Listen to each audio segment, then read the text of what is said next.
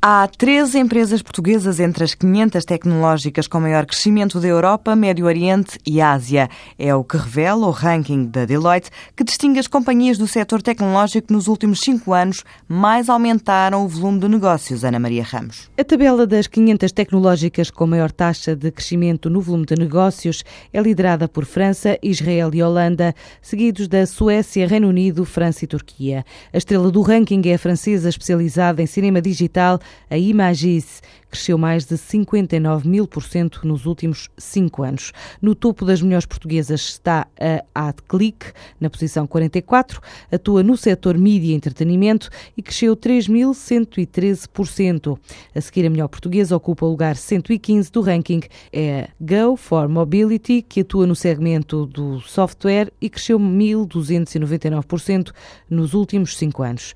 A fechar o ranking das três melhores portuguesas está a CG Super, da área das telecomunicações, representações e serviços, na posição 121, cresceu 1.207%. O programa da Deloitte, que classifica as empresas em 24 países da região da Europa, Médio Oriente e África, este ano recebeu mais de mil candidaturas. 500 foram selecionadas e entre elas estão 13 empresas portuguesas.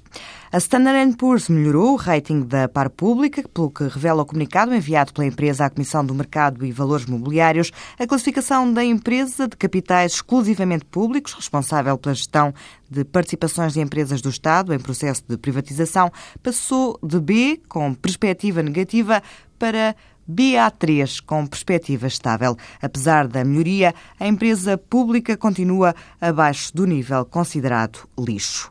Os acionistas da Corticeira Amorim aprovaram hoje, em Assembleia Geral Extraordinária, a distribuição de perto de 8 milhões de euros em reservas livres, o equivalente a 6 cêntimos brutos por ação. Na convocatória da Assembleia pode ler-se que o sólido crescimento da atividade e dos resultados permite distribuir reservas aos acionistas sem colocar em causa a manutenção de uma eficiente estrutura de capitais do grupo Corticeira Amorim.